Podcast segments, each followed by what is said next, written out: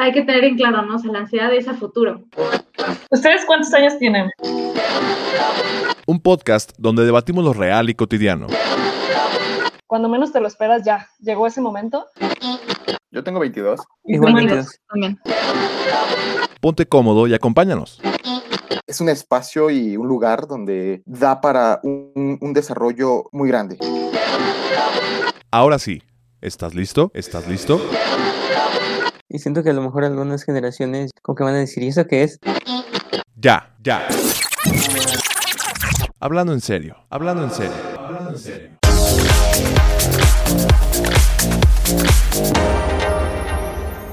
Hola, ¿qué tal? Bienvenidos a un episodio más de Ya Hablando en Serio, un podcast donde debatimos lo, lo real y cotidiano. Mi nombre es Pamela Hernández. Mi nombre es Fernando Rebolledo. Y yo soy Andrea Gaspardo. Y bueno, en esta ocasión eh, vamos a, a platicar acerca de un tema que surge justamente de la charla que, que mantenía yo en estos días con Fer eh, respecto a la pregunta que nos hacíamos de qué nos hace humanos verdaderamente, ¿no? ¿Cuál es la condición humana por excelencia? y, y llegábamos a la conclusión de que posiblemente son los vínculos y, y que, bueno, además son generadores de lenguaje. Eh, y, y bueno, recordábamos un caso de un chico que le llamaron Víctor de Aveirón, que encontraron en Francia en el siglo XVIII eh, unos cazadores que además, bueno, eh, se sorprendieron porque lo vieron en condiciones salvajes. Lo captaron y, bueno, no sé si sea como lo, lo más este, lindo para este chico. Sin embargo, trataron de, de investigar cuáles eran sus condiciones y llegaron a la conclusión de que era un chico deficiente mental. Llegaron a esta conclusión porque no pudo ser domesticado, entre comillas, no pudo eh, adquirir el lenguaje. Eh, sin embargo, bueno, poníamos este caso ante la pregunta que nos hacíamos de qué son las condiciones humanas, justamente porque decíamos, bueno, este chico que finalmente logró sobrevivir y que no sabemos qué condiciones eh, le tocó vivir, sin embargo estaba vivo y le calculaban unos 11 años. Entonces, aunque posiblemente no estaba inmerso en el lenguaje y no estaba, eh, pues sí, en condiciones regulares sociales, eh, nosotros podíamos intuir, o, o podíamos intuir Fer y yo, esta cuestión de cómo seguramente, aunque no fue en condiciones humanas, seguramente hubo alguien o algo que lo mantuvo con vida. Ajá. Ya, llámense animales, ¿no? Este, a lo mejor plantas para comer o yo qué sé, pero, pero sí, seguramente eh, hubo algún vínculo eh, que lo mantuvo con vida, al menos los primeros años en lo que pudo aprender quizá a mantenerse por él mismo con vida.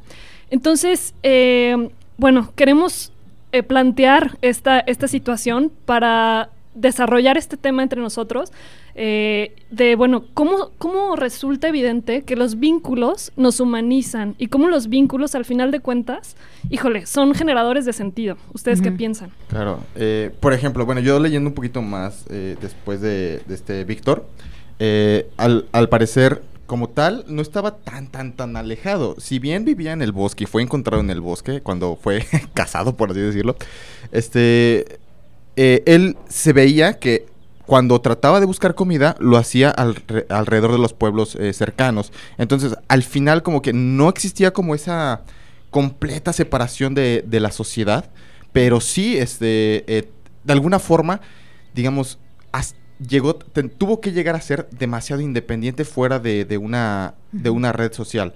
Eh, como bien eh, mencionaste, Pame, o sea, no existe como...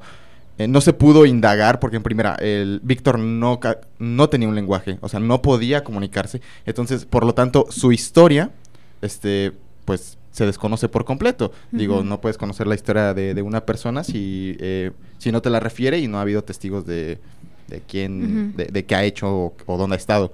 Pero bueno, al final, eh, la parte de- del- del formar un vínculo, al final pareciera ser que Víctor Aveirón tenía esa capacidad, tenía esa condición de poder generar un vínculo porque, eh, de hecho, quien funge como su tutor eh, legal, que fue Jan... Ay, no, no me, no acordé del apellido, pero bueno, eh, el tutor que, al al, que fue el que se encargó incluso de tratar de darle educación, que bien se ha documentado que se falló, armó un vínculo con él. De, de alguna forma, si bien no podía seguir las mismas reglas sociales que se tenían en ese tiempo, que, bueno, yo imaginaría que son hasta un poquito más estrictas que, que hoy en día, pero eh, si bien no se pudo acoplar a ello, pudo armar un vínculo con su, con su tutor, de tal forma que, por ejemplo, dejó estas conductas agresivas de un lado, este, si bien no demostraba tanto el afecto, podía, este, al menos no agredir, ¿no? Y sabía en qué momentos no lo estaban atacando y en qué momentos sí lo estaban atacando. Entonces, la parte de- del, del vincularse se veía que no estaba completamente lejano a, a Víctor, o sea, Víctor tenía como la condición. O, o al menos fue por lo que ya después estuve leyendo, después de platicar con, Oye, con Pame. Y, y qué bueno que, que comentas esto, Fer, porque justamente me recuerda eh, un poco a, a la historia del principito, cuando se, cuando se encuentra con el zorro, no sé si lo han, lo han Ajá. leído ese fragmento, Sí, sí. pero una pregunta que le hace el zorro al principito es, eh, si quieres, bueno, no es pregunta, más bien es, es afirmación, si quieres jugar conmigo, domestícame. Me tienes que domesticar para que podamos jugar. Y, y hace una eh, mucha insistencia en este aspecto de cómo para, pues sí, para poder desarrollar ciertas actividades en conjunto con el principito, le pide, por favor, domestícame. Eh, y, y justamente creo que es, es un poco eh, en referencia a esto que comentas, Ajá. esto último, de cómo finalmente este chico, por más condiciones, este pues salvajes entre comillas que se pudieron observar en él y, y que fue catalogado como un fracaso, al final de cuentas creo que pues se logró este, este factor, ¿no? De, Sí, claro. de- de generar un vínculo que al final de cuentas, este, pues bueno, yo diría que fue un éxito. Sí, claro. Y es que precisamente fracaso para quién o fracaso ante qué. Porque estamos hablando de una persona que se encontró relativamente en un estado salvaje, que no tenía lenguaje, pero aún así era capaz de vínculos y era capaz de aprender. Entonces, mm, me parece curioso que lo hayan, lo hayan catalogado como un fracaso, cuando muy probablemente no, no fue algo así, ¿no? No, O sea, esta, esta persona fue capaz de adaptarse tal vez a ciertas circunstancias. Si bien no adquirió un lenguaje, lenguaje como tal hablado, sí tenía algunas formas de comunicarse con y, y de aprender o entender, por ejemplo, cómo encontrar alimento, cómo sobrevivir a los 11 años. Entonces sí, definitivamente debió de haber tenido algún tipo de vínculo que, que lo hubiese sacado adelante por lo menos los primeros años de vida. sí, claro. ¿no? Sí, sí, sí. eh, por ejemplo, esta parte de que eh, fracaso para quién, pues en sí se- mencionaba como fracaso porque no se podía comportar de la misma forma que se comportaba su contexto en, en- en- en ese momento, ¿no? Entonces se, se pone como fracaso y aparte, este, pues sale la hipótesis de que, digo, a partir, aparte de ser un fracaso, pues una forma también de justificarlo, es decir, este, que es un, un deficiente mental, ¿no?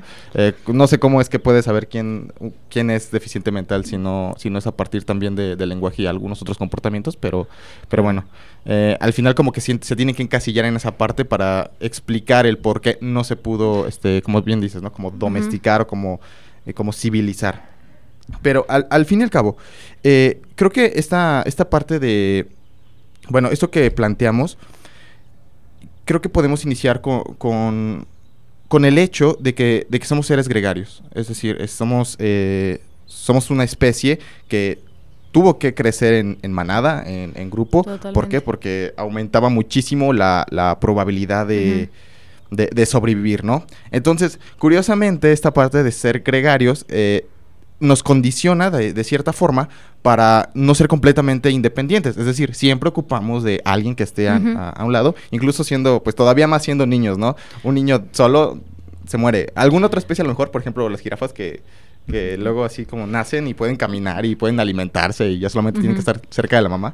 Pero un niño lo deja solo y muere. o sea. No, y- y es que se han hecho experimentos de esto. Em, se han documentado, si no me equivoco, ahí sí, ahí sí no voy a dar fechas porque no estoy segura, pero creo que en Roma se llegó a hacer un, un experimento similar con 30 bebés recién nacidos. Creo que los aislaron y les daban todas las, las comodidades. Les daban alimento, los mantenían calientes, o sea, una- las condiciones como de, de- de vida.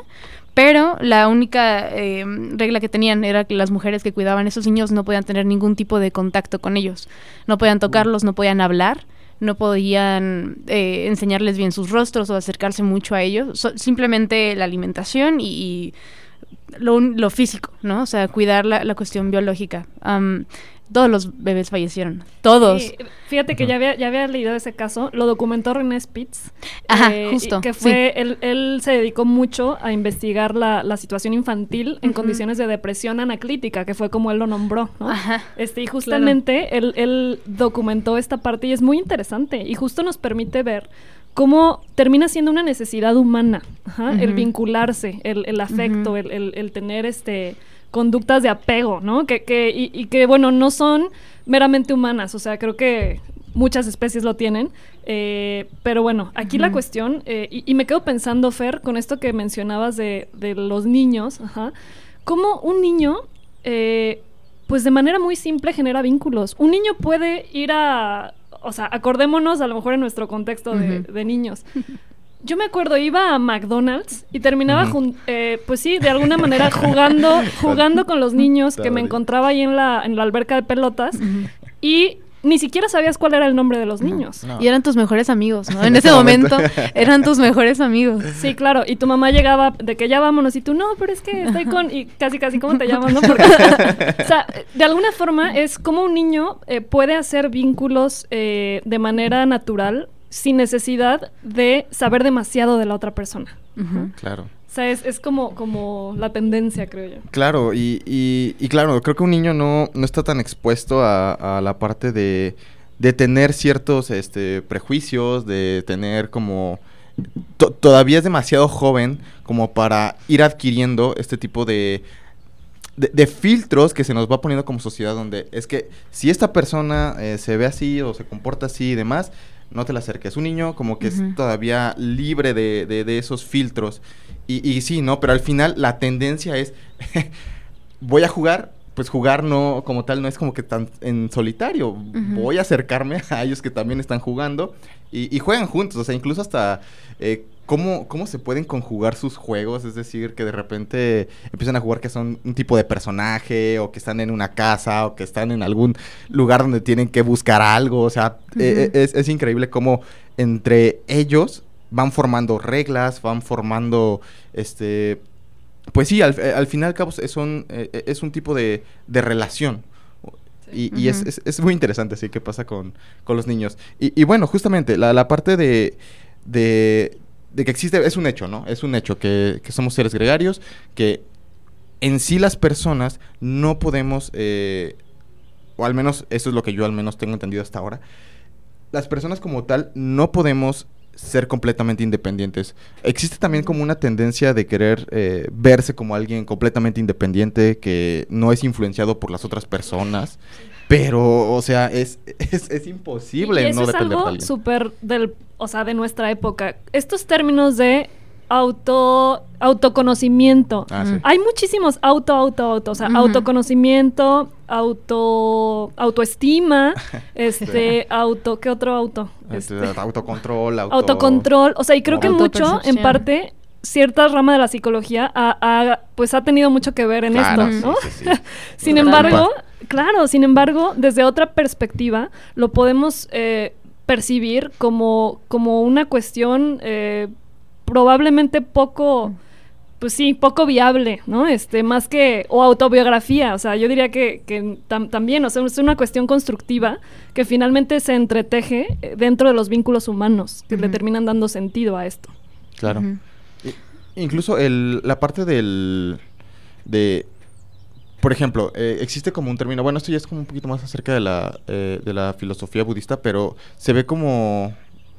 Creo que a veces se llega a confundir como el depender de una persona, este, eh, que eso creo que no, no lo podemos quitar, generalmente dependemos de, de alguien pues, en, en- en muchos sentidos, pero esta parte de verse influenciado por lo que sienten las otras personas y sentirlo como uno mismo hasta llegar a un punto en donde eh, puede ser eh, una cuestión de sufrimiento para ti para quizás para otras personas también, este, es donde se, se- como que ese, ese matiz no, no es muy claro hasta qué punto esta parte de, de utilizar ese término de que es que eres dependiente. Y ahora, si, si ser dependiente de alguien es malo, entonces lo que tengo que buscar es la independencia total, cuando no se puede. O sea, es algo imposible. Pero, este, sí, o sea, tampoco es como que eh, exista como Es decir, que no exista como esta dependencia, por ejemplo, esta parte de la dependencia emocional. Es un término que al menos yo todavía no lo tengo así como completamente bien eh, digerido, pero... Pero la, la dependencia emocional creo que va mucho a cuando ya comienza a ser un problema para ti, quizá para las otras personas. No tan, pero exactamente, cuando estamos acusando tanto de no hay que ser dependientes emocionales, no hay que ser dependientes emocionales, al mismo tiempo se da como el mensaje de que independízate, es decir, este, no te sientas influenciado, no, Claro, eh, como si fuera posible. ajá, Claro. sí, sí, sí. No, hombre, y y, no, o sea, vámonos a la filosofía, ¿no? Por ejemplo, ¿qué tan libres somos? Realmente, ¿qué tan libres somos, somos capaces de, de- de decidir? O sea, ¿decidir qué? ¿No? Ajá, sí, sí, sí. Las opciones que tenemos de decisión son lo que ya se ha puesto por otras personas antes, ¿no? Claro. Sí. Sí. sí, Entonces, es curioso, o sea, es curioso tratar de buscar una independencia que no existe y una libertad que no tenemos. Claro. ¿no? Y, y considerarnos seres eh, únicos e independientes. O sea, sí, tal vez cada cabeza en su- es un mundo, pero es un mundo influenciado por otros mundos. Exactamente. Eh, vaya, creo que, creo que es interesante. De, de hecho, por ejemplo, una de las cosas que se señala mucho esta parte de la independencia es, por ejemplo, eh, la parte de llamar la atención. Se acusa mucho esta parte de, de, ay, es que esta persona hace esto para llamar la atención, ay, es que esto otro lo hace para llamar la atención. Mm. Es que de alguna forma ocupamos llamar la atención, o sea, es una cualidad humana, eh, eh, es una condición humana, es decir, la soledad por sí, por sí misma es eh, mm, es algo innato que al momento de verse solo, sentirse solo, te quieras alejar de ello. Y por lo tanto buscas este, acercarte a otras personas. Entonces el llamar la atención de las otras personas, pues termina siendo como una, una ventaja, de alguna forma ventaja eh, evolutiva, al menos, o sea, ventaja evolutiva porque hemos, apren- eh, hemos aprendido a lo largo de, de, de- nuestra historia filogenética, por así decirlo, este, eh, hemos aprendido que esta, que hay que estar eh, este, cerca de otros y que todo aquello que propicie que se nos acerquen los demás, este, es bueno hacerlo. Entonces se fortalece cada vez que hacemos algo.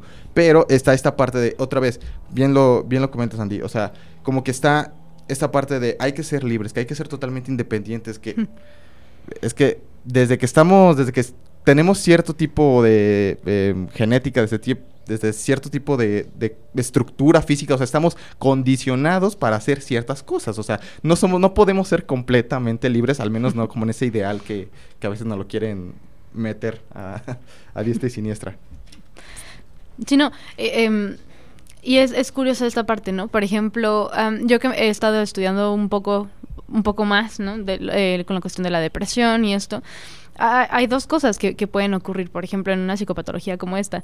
Eh, la persona se aísla y, y empieza a tener sentimientos de soledad o, o viceversa. Primero siente soledad, después se aísla debido a este mismo sentimiento de soledad y eso ocasiona otras cosas después. O sea, e- el- la- lo mismo que hace que, que la persona se aísle es lo que le va a impedir em, salir adelante más fácil, ¿no? O sea, las redes de apoyo son, a final de cuentas, lo que van a sacar a la persona, o, o que no lo que lo va a sacar, pero le va a facilitar el camino para, para sentirse mejor, ¿no? Exactamente. Y qué bueno que lo comentas, Andy, porque justamente esta cuestión, este concepto de red de apoyo, eh, que creo que lo tenemos bastante digerido entre los psicólogos, entre los colegas. Sin embargo, para los que nos escuchan, probablemente les suena, pues sí, no tan, no tan familiar. Nos referimos a la red de apoyo como justamente a, a los, a la vinculación eh, y a los diversos vínculos que puede tener una persona.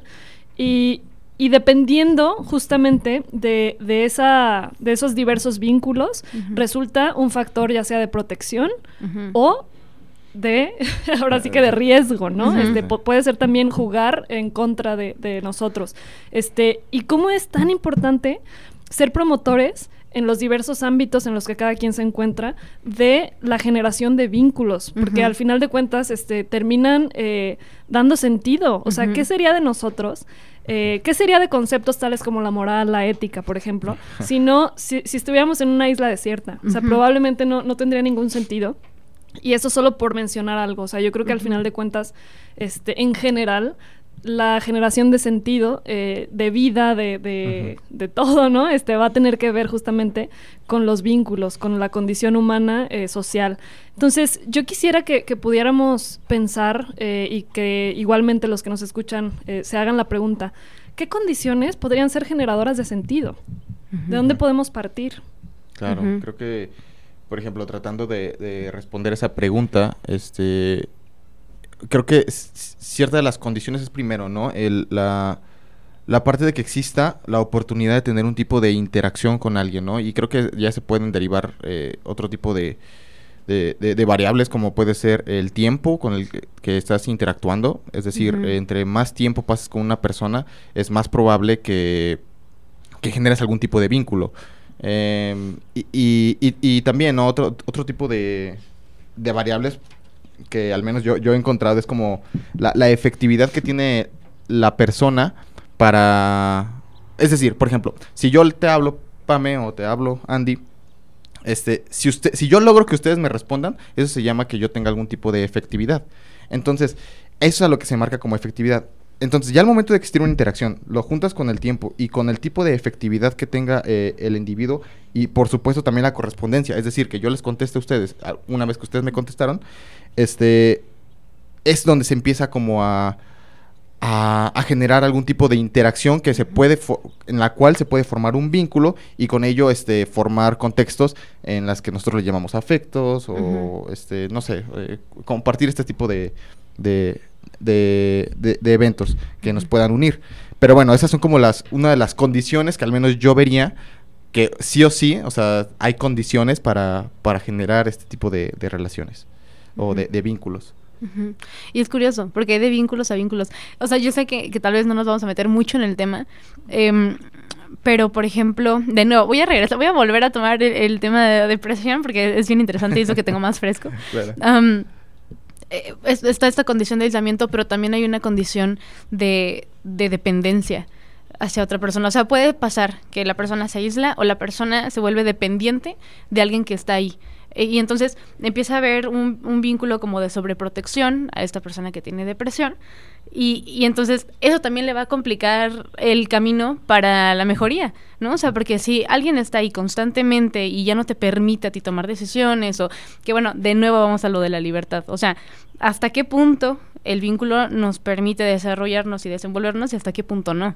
¿no? O sea, Ujú. vincularnos, esa complejidad del ser humano, o sea, eh, ¿qué tanto nos va a beneficiar un vínculo y qué tanto no? ¿Y con quién? ¿no? Sí, y yo, yo creo que esto que comentas, eh, y no se reduce simplemente a, bueno, no, no simplemente, sino, sino creo que no es este exclusivo de la depresión.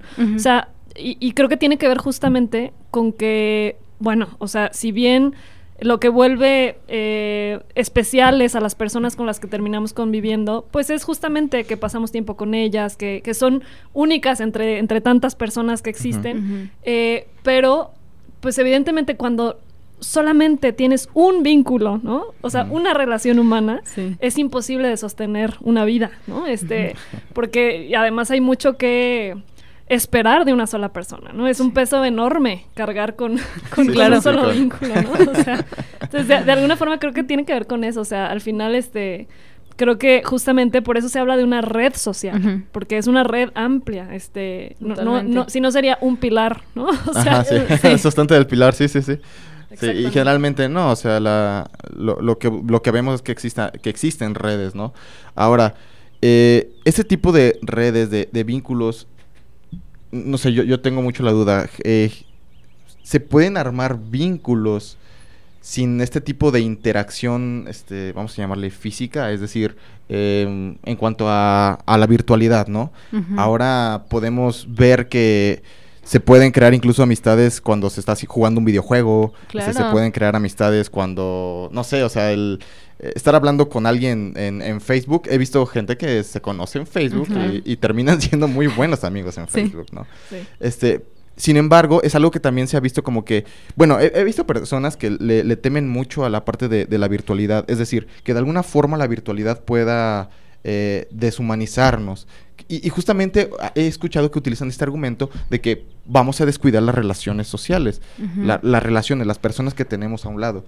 Y, y- eso me, me conflictúa mucho, es decir, estando en una red social donde literalmente la, la- lo único que haces es este, hacer cosas para que alguien más las vea y de hecho te interactúen con eso que tú estás eh, haciendo o que tú estás a- o tú estás hablando con alguien y te está contestando. O sea, al fin y al cabo es socializarse, ¿no? Es socializar, ¿no?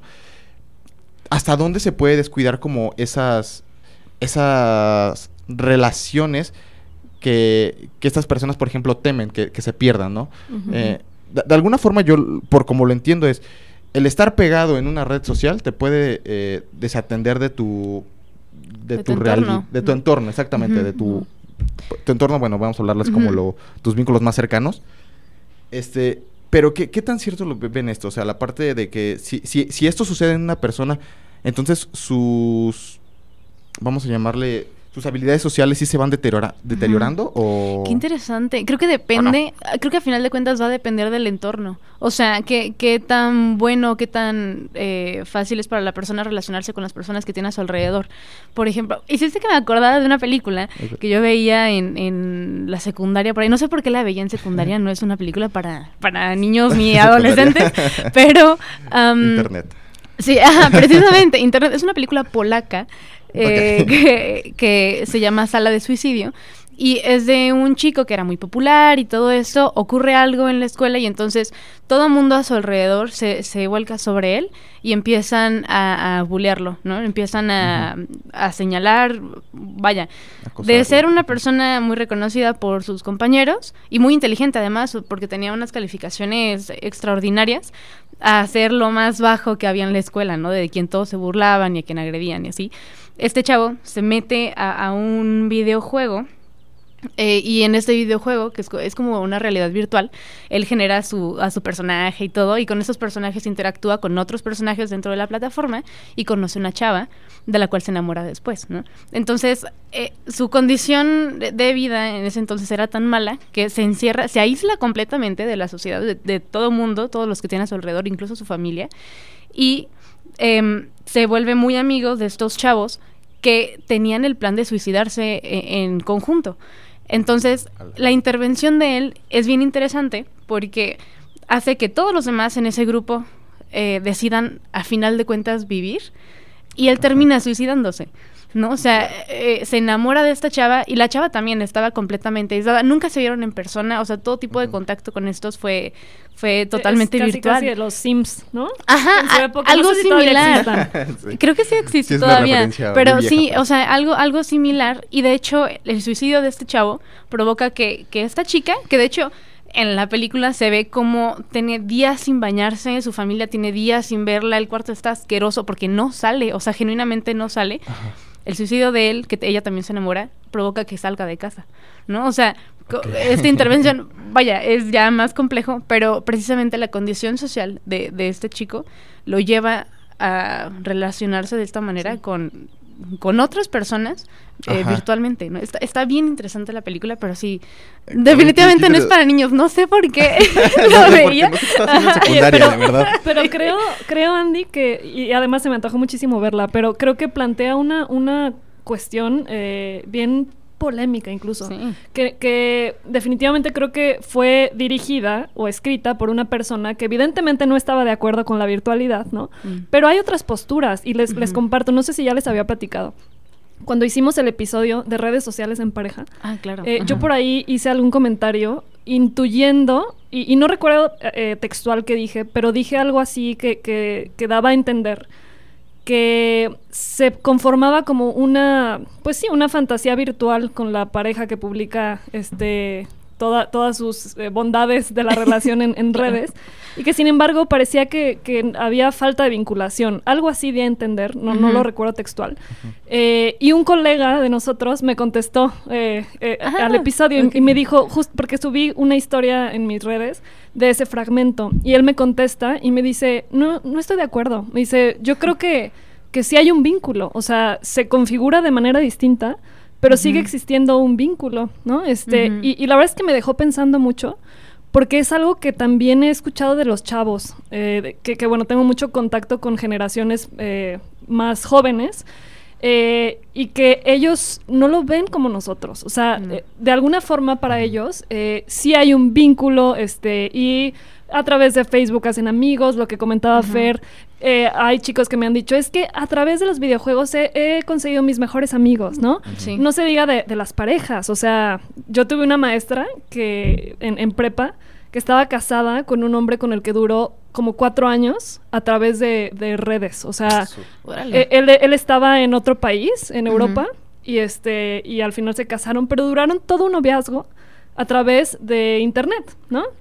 Entonces, hay un vínculo. O sea, creo que de alguna forma me hace llegar personalmente a la conclusión de que no es el medio, eh, sino, hí- híjole, ¿cómo lo podré plantear? O sea, simplemente la condición generadora de vínculos por excelencia es que existan más personas. Claro. ¿no? O sea, Sí, pero eh, el medio al final de cuentas va a cambiar.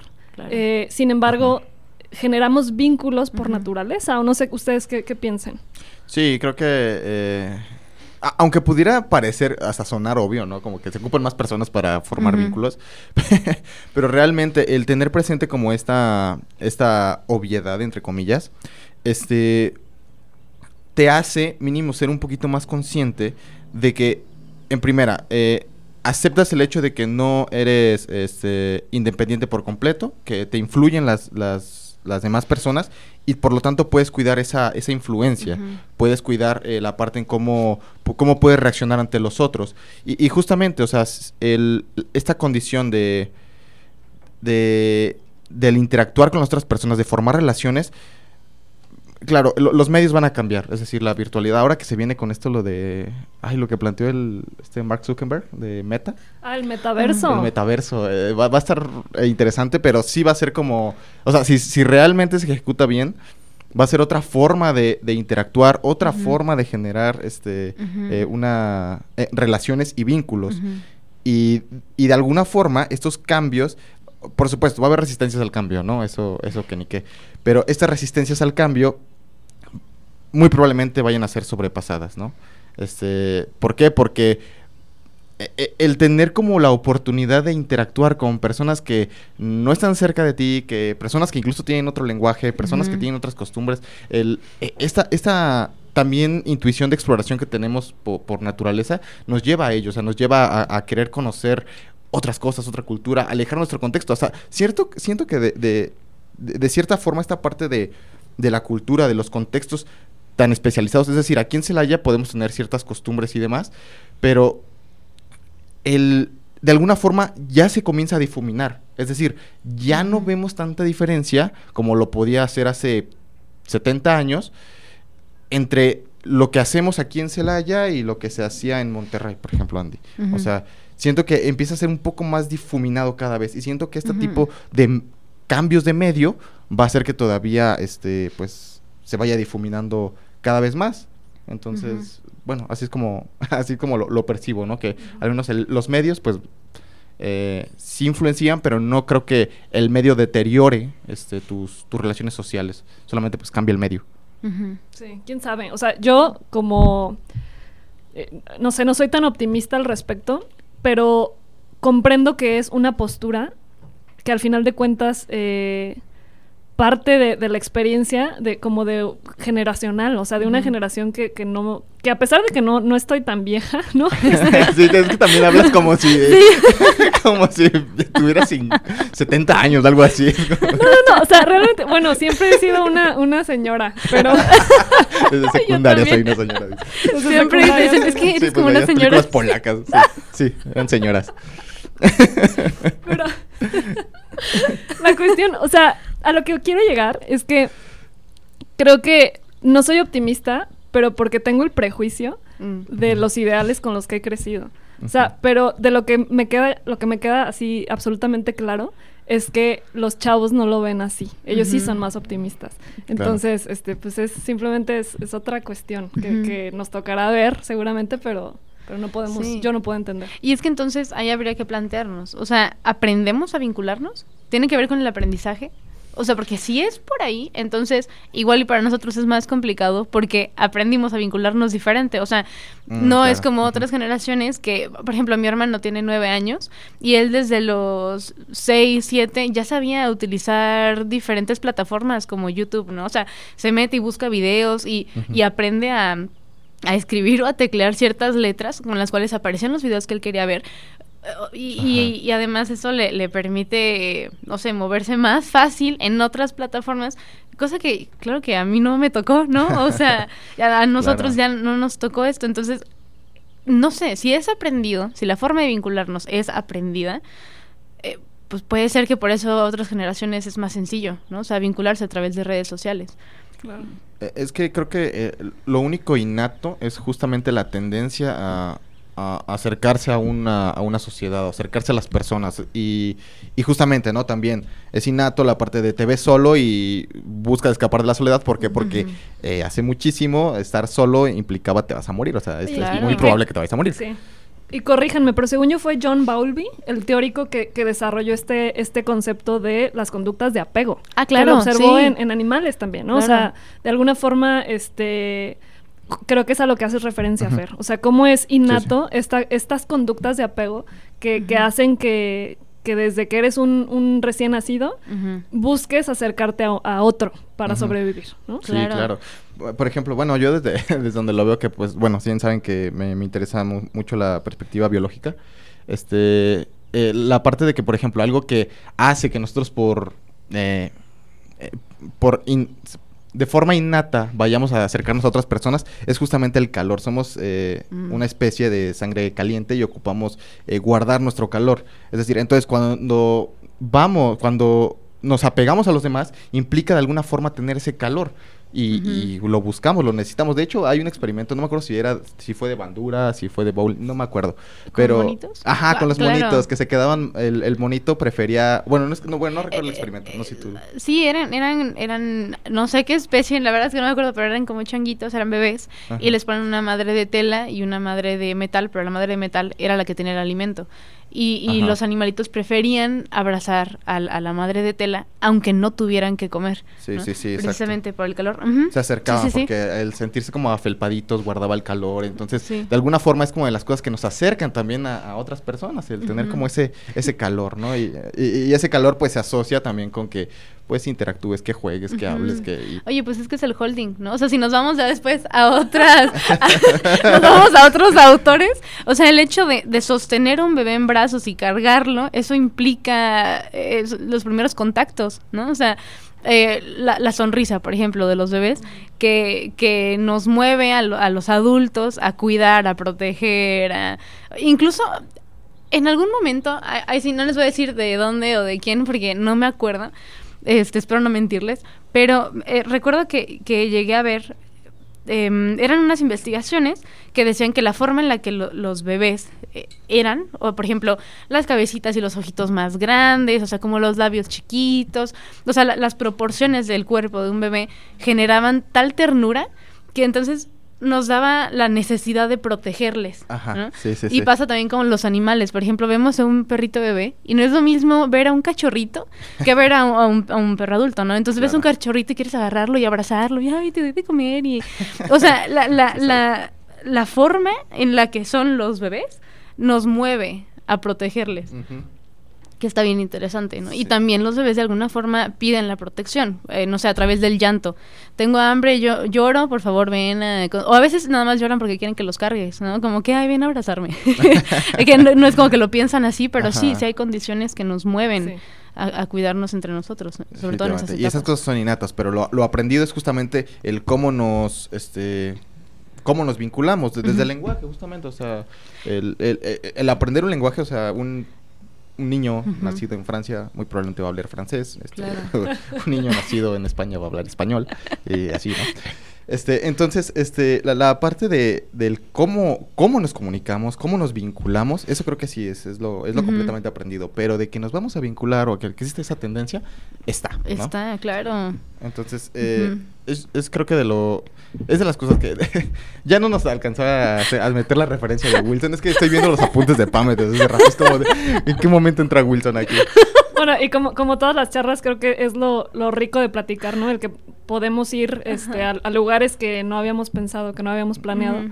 Este, y, y bueno, se nos, se nos ha terminado el tiempo. Eh, Eh, pues casi. bueno, Bueno, casi. casi. eh, Podemos aprovechar los terminar. Este, pero, pero bueno, me quedo pensando, yo creo que esa referencia ya, ya no la voy a, a tocar porque me parece más interesante el cómo, eh, híjole, y volviendo a, donde partimos con este chico encontrado en condiciones salvajes, que al final logró crear un vínculo con alguien, este, ¿cómo eh, no es necesario eh, estar platicando en exceso para conocer al otro? O sea, para generar un vínculo, mejor dicho. O sea, finalmente, ¿no, le- no les ha pasado el que pues tienen una conexión con alguien y pueden estar en perfecto silencio? Ajá, claro, sí, sí, sí, sí, sí. Claro. Sí, no se ocupa ni siquiera que se, te- se tenga que hablar o algo. O sea, puedes estar completamente cómodo. Porque incluso, o sea, esta parte, creo que ya no la tocamos, pero eh, eh, la parte del lenguaje, este, no... No, no verbal. de- Sí, sí, o sea, el lenguaje no implica nada más las palabras, o sea, implica una red de significados al final de cuentas, ajá, que va más allá de las palabras. Y me quedo pensando, no sé si ustedes vieron una película que se llama Perdidos en Tokio. Ah, es buenísima. Pero, sí, claro. ¿Cómo justamente eh, te habla de un vínculo entre dos personas de generaciones muy, muy distantes, de un hombre mayor y una mujer joven, y que al final eh, se entienden sin hablar casi? O sea, realmente hay muchos silencios en la película. Y, y hay una conexión entre estos dos individuos que generan un vínculo en, en condiciones pa- pareciera disparejas, co- como Sí. donde, donde casi casi no hay nada en común. Es que nada, se acompañan, ¿no? O sea, acompañan su soledad con la soledad del otro. Está muy bueno. Ahora me tocó a mí. Ha entrado. Espero se haya escuchado. Ok, pues bueno, ha llegado el momento de, de arrojar nuestras conclusiones. Chicas, pues bueno, nada, solamente comentar, este, ¿con qué se van de, de este episodio? ¿Con qué nos vamos? A ver.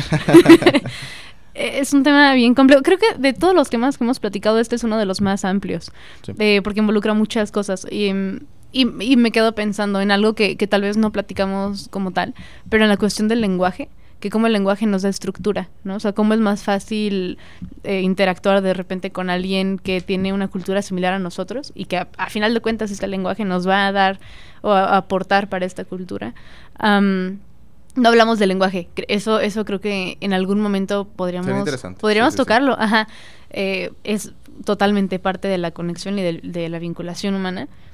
Em, y y me, me llevo la complejidad de, de nosotros como personas. Me llevo... Sí, claro. O sea, e- e- esta distinción del humano y, y tal vez otros animales y nuestra necesidad de estar acompañados. La necesidad de- del vínculo.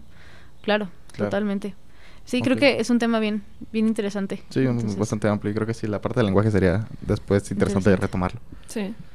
Eh, por mi parte, creo que eh, justo me llevo esta, esta parte de del cómo eh, los vínculos terminan siendo eh, esa, esa parte meramente humana eh, y que nos y que es algo la verdad es que creo que bastante simple que si bien le, le- lo podemos ver desde di- distintos enfoques este sí creo que híjole o sea al final de cuentas todos tenemos vínculos en mayor o menor medida, o sea, en el sentido de, o sea, no se trata de que seas la persona más sociable y con, con múltiples amistades, este, pero sí eh, el que si eres, eh, eh, si estás escuchando esto, pues tienes vínculos al final de cuentas, ¿no? Este, y nos vinculamos irremediablemente, o sea, eh, sí, es la condición por excelencia. Eh, y, y que bueno, yo creo que como mensaje final me quedo pensando el cómo, eh, pues sí, al menos yo desde, desde mi, mi punto de vista, desde donde yo me encuentro, pues es promover la generación de vínculos. O sea, sí creo que tenemos una responsabilidad este, para justamente, eh, pues sí, con el conocimiento que tenemos, poder este, generar las condiciones para, para que se propicien los vínculos entre nuestros jóvenes, entre, entre los niños, en fin. Y más en estas condiciones de pandemia eh, en la que nos enfrentamos, donde definitivamente, eh, si bien se siguen generando los vínculos de manera Ujú, sí, sí. natural, este sí creo desde mi postura que, este, que bueno, habremos de, de hacer un empujoncito más allá. Claro. Yo creo que eh, solamente me, me gustaría como destacar la parte de que, de, de justamente, de, de crear las condiciones. Eh, bien sabemos que el relacionarte con alguien, el vincularte con alguien, pues, bueno, por lo que hemos estado comentando en el episodio, no es solamente como algo que, pum, nace, se da por magia, ¿no? Este, que te caen las personas y te vinculas con ellas. No es tanto así, sino que existen las condiciones para que puedas este, vincularte con, con esas personas. Y ahora que tenemos, podemos tener el control de esas, eh, de esas condiciones, creo que de, de, de bastantes cosas y de bastantes condiciones podríamos adecuarlas para poder vincularnos con las otras personas. Y creo que la parte de, de conocer esas condiciones, de saber qué puede propiciar una, una mejor vinculación con, con otras personas, una, una vinculación que, que propicie al, al desarrollo, este, es algo que, que me llevo. Es como, eh, siento que el hacer conciencia acerca de, en primera, ¿no? Aceptando que eres influenciado por las otras personas, una vez que aceptas que eres influenciado por las otras personas, comienzas a cuidar cómo, cómo es esta influencia.